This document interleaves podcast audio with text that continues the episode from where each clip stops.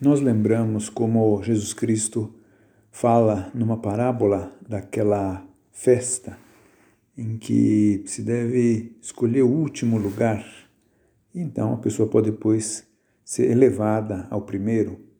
E fala também, em outro momento, de como os últimos serão os primeiros.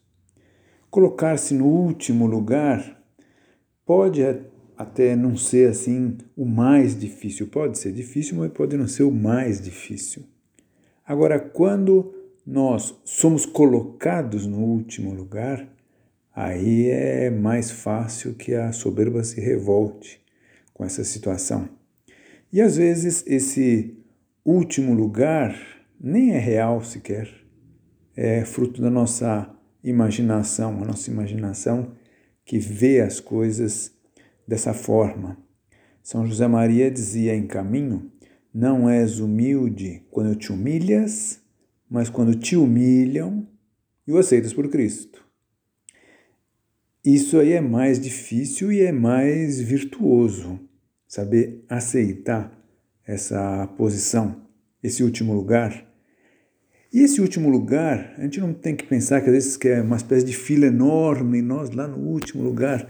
Às vezes não, às vezes é o segundo, o último lugar é o segundo.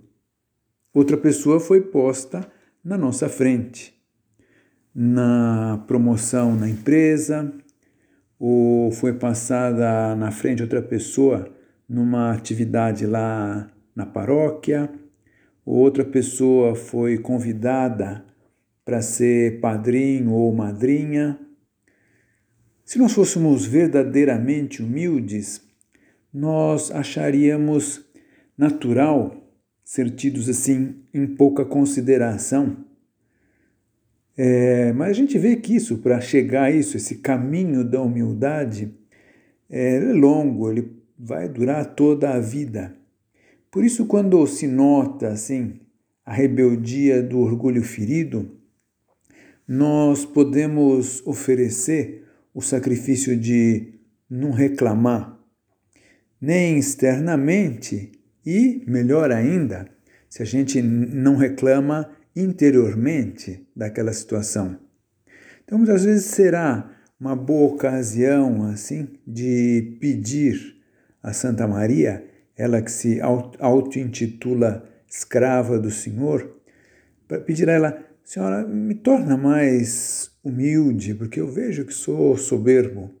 Me ajuda isso, a que eu saiba de fato aceitar esse último lugar como uma oportunidade que Deus está me oferecendo para crescer em humildade.